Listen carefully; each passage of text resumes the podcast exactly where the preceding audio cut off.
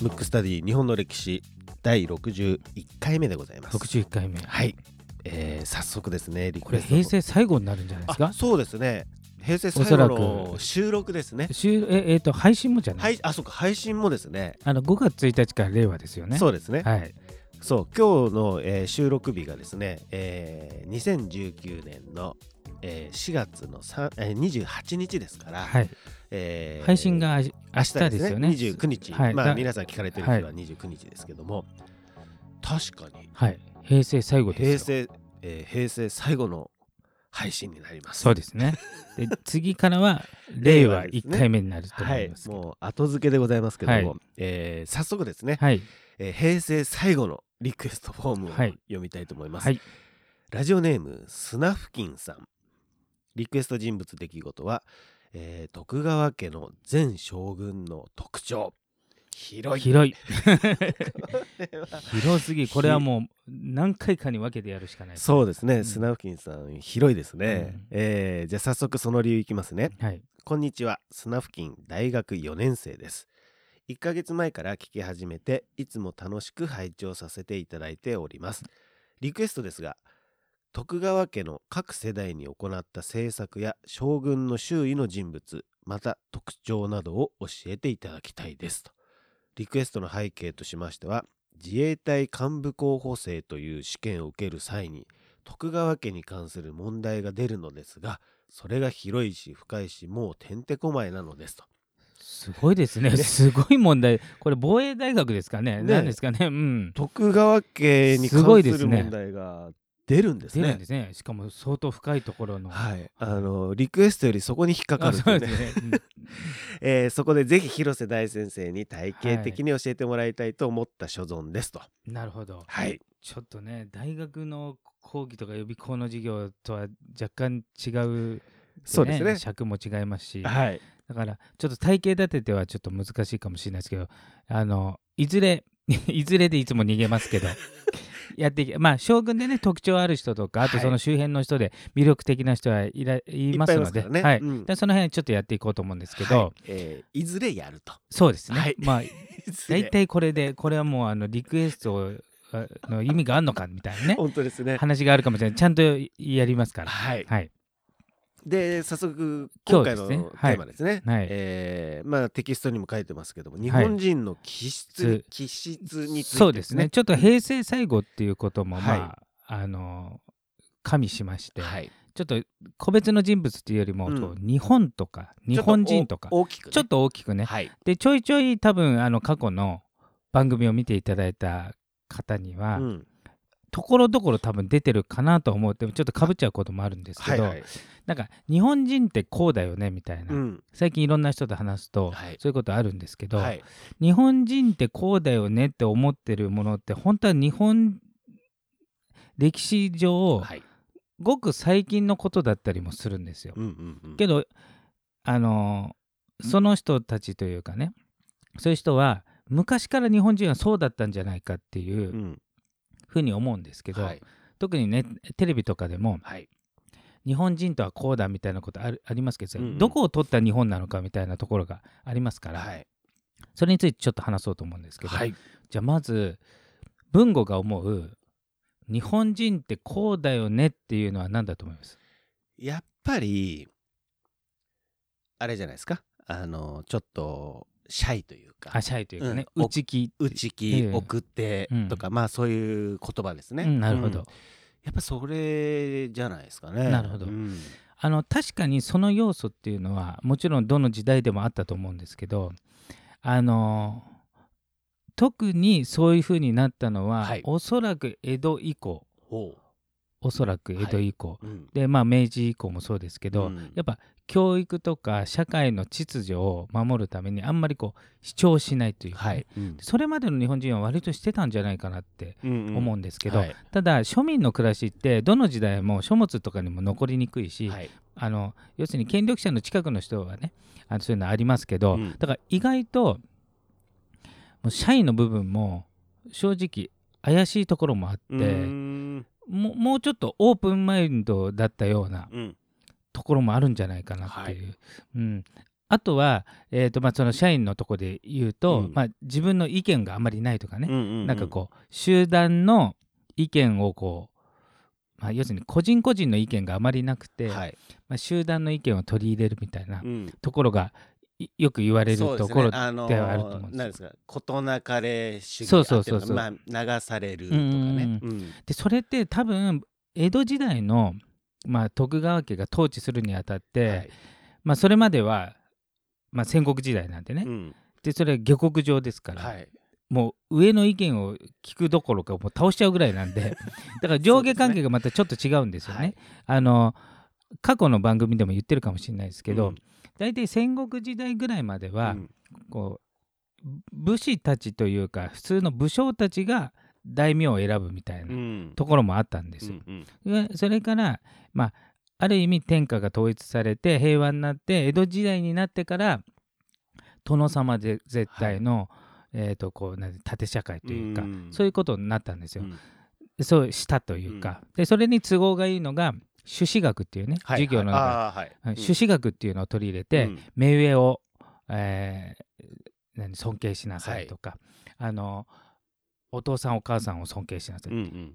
まあ、その前の時代って大体権力闘争って親子の争いだったりしますからね。親親兄弟、うん、まあ、親戚も含めちゃうとね、うん。もうそうですよね。そうなんですよ、うん。だから周りの人とねたまにだ飲みに行っていろいろ話すと、うん。なんかその親を立てるっていうなんか日本の文化があるじゃないって。それ文化途中からだけどと思いながら 聞いててうん。だから意外と違かったりうん。するんですよ。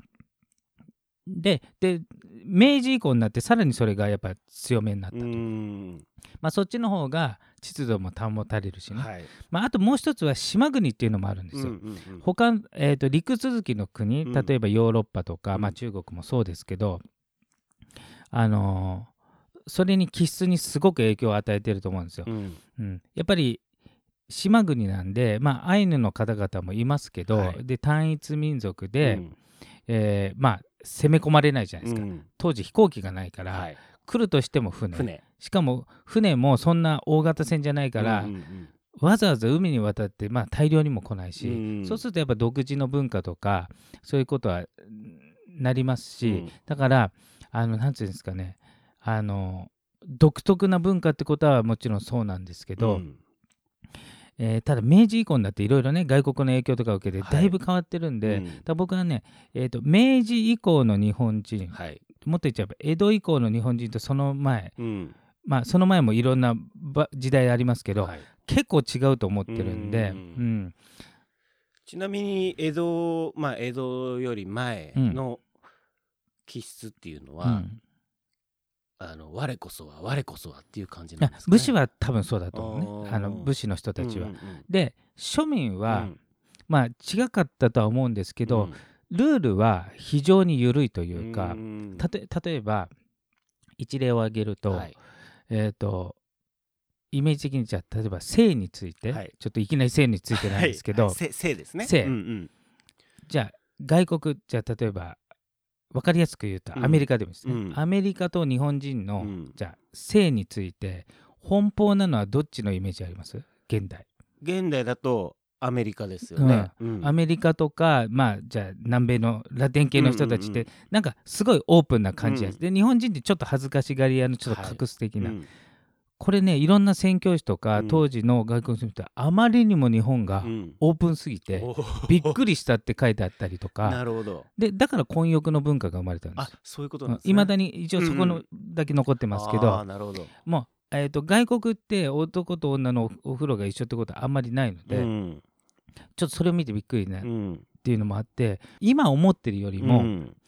なんかその重くないというか、うんうんうんうん。全部が軽くて、うん。それがもう人間の生きる上でこう当たり前的なうね、うん。まあ一例ですけど、はい。そういう感じなんで。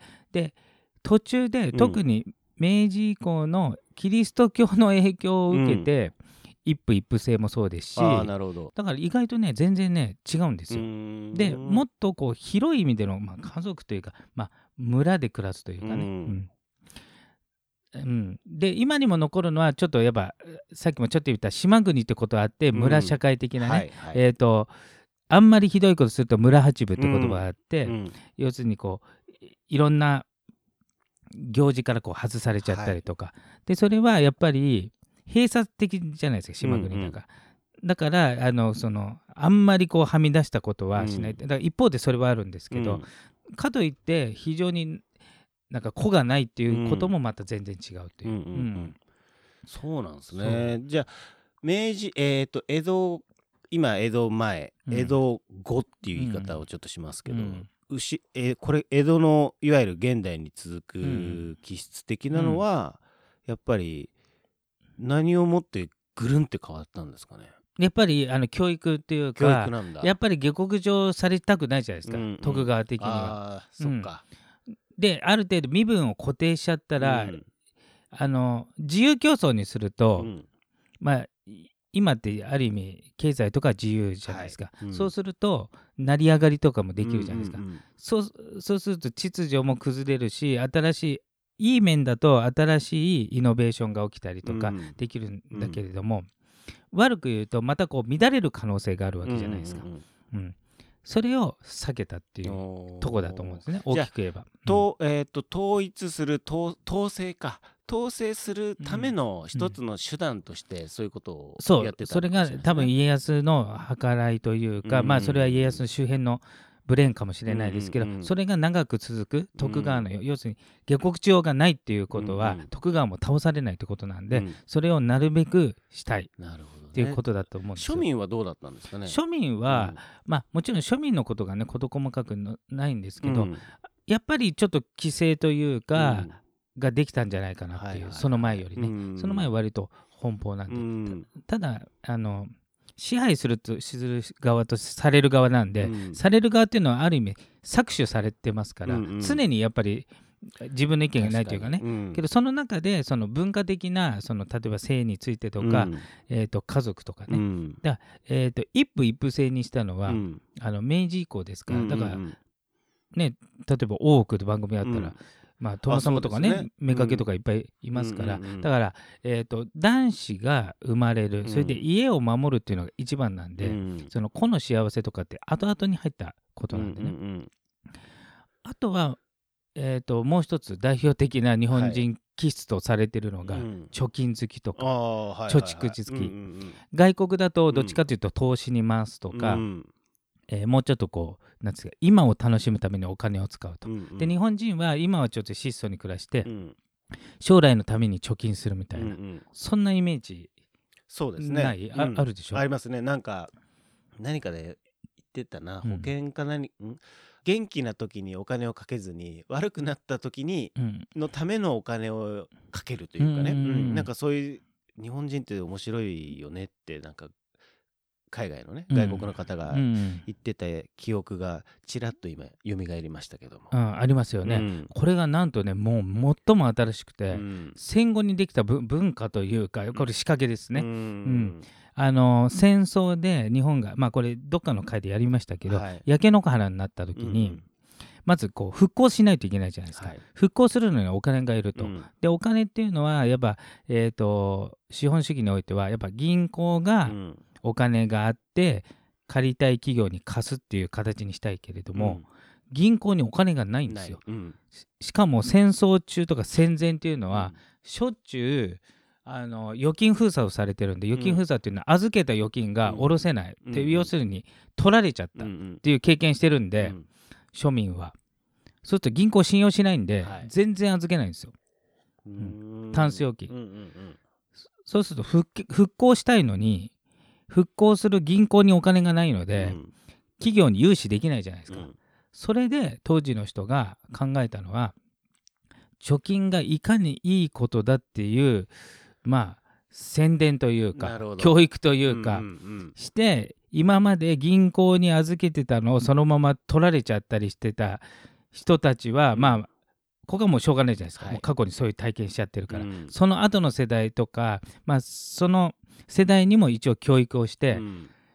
いかに銀行に集めることがうん。いいことか、うん。で将来不安とかも含めて、っうん。ていうふうに再教育をされちゃったわけですよ。もう宣伝ですね。宣伝広告ですね。そう。だからあの政府の意向によってそういうなったんだけど、うん。今に至っては、うんもう最初から日本人の気質的うにん。慎重でうん。将来不安とかがあるからあの近日に貯金するのがいいんじゃないかっていうね、うん。だから貯金がなさすぎて行われたことなんですうーよ、ん。致し方ないところからうん。知らず知らずに年月が経って、うん。まあ文文化でないな気質に刷り込まれちゃったっていう感じですそね。うそうそうそう。うん。だからで今になってまたね、うん。ちょっと貯金のパーセンテージが大きすぎるから、はい。今度ちょっと投資にし、うんうんうん。ちょっとちょっとぐらい使いなさいね。うん。外国に比べて投資の率が低いですよって,、うん。うん。っていうふうにまた変わるじゃないですか、うん。そうすると何年か経ったら、うん。まあ何年か何十年か経ったら日本人って結構投資する民族だよねみたいになっちゃう可能性あるんですよ。うん。そうやってやっぱ仕掛けられてるんで、なるほどな、だから意外とうん。日本人の文化でもちろん本当に昔からの文化もあるだろうし、あとはあもう一個あるな大きいの。それ次回にしましょうか。次回にしますか、うん。はい。ちょっと時間的に、うん。うん。なるほどな、うまあ気質っていうね、うん。あの気質はだからしっかり作られた作られてるってことですね。そうです、うん。そうですね。そもそものそもそも、えー、と日本人、ね、古来からずーっと受け継がれてるものもあると思うんですよ。それうん多分島国に由来することとか、うん。うんそういうことだと思ううんんですよ。うんでもう一方で、うん。その時の権力者がうん。統治しやすいように、うんうん。またはそういう政策が打ちやすいようにってことで仕掛けられたのをうん。巧妙にやられすぎて、うん。日本人もともとのじゃないかってうん。思っちゃう場合があるすり替わっちゃってる場合もあるんで。うんじゃあ実際の気質って何なんですかね？そうそこがねね。僕もね日本の歴史をねいろいろ見てね、意外と分かりにくいんですけど、うん。あの一つはやっぱり周りに気を使うとかは、やっぱりさっき言った島国なんで、はい。村八分にさされちゃうとあれだから、うんうんそれはあると思うんうんですよ。うん。うんそっか、うん。まあ気配りをするとかまあ、うん。あと言語以外の、うん何コミュニケーションっていうか、はい。うん。たとえなんつうか察するとか、うんうんうん。そういうことあると思う空気を読む空気を読むとか、ねうん。そういうのあると思います。なるほどな、まあもうこれは島国っていうのがやっぱり影響してるっていうことですね。多分僕はそうだ、だと思うんですまあね。影響しちゃいますよね。ね。ううん。んだって出れ出れない島来ないから来ないからですね。要するに、えー、と変わりにくいですよね、うん。人間関係をこう一回壊しちゃうと、うんうんうん。逃げ場がないので。なるほどですね、そう思います。まあ、平成最後のですね、はい。配信。まあこれ平成最後と言いつつまあサクッと令和にはなりますから。す はい。まあなんかねあのーちょっと今回は日本人の気質ということでね、はい。お送りしましたけども、はい。とリクエストとかあればですね、はい。もうどしどしスルーする可能性もあありますけどでもも忘れた頃にそのリクエストフォームの書いてあることをやろうと思ってます。そうですね。はい、いやね本当にねたくさんいただいてるので、はい。本当に嬉しいんです。もう全部ねちゃんと目を通してますので、はい。あのー遠慮せずにはいガンガンよろしくお願いしますとはい、いうことで、えー今回のテーマは日本人の気質についてでした。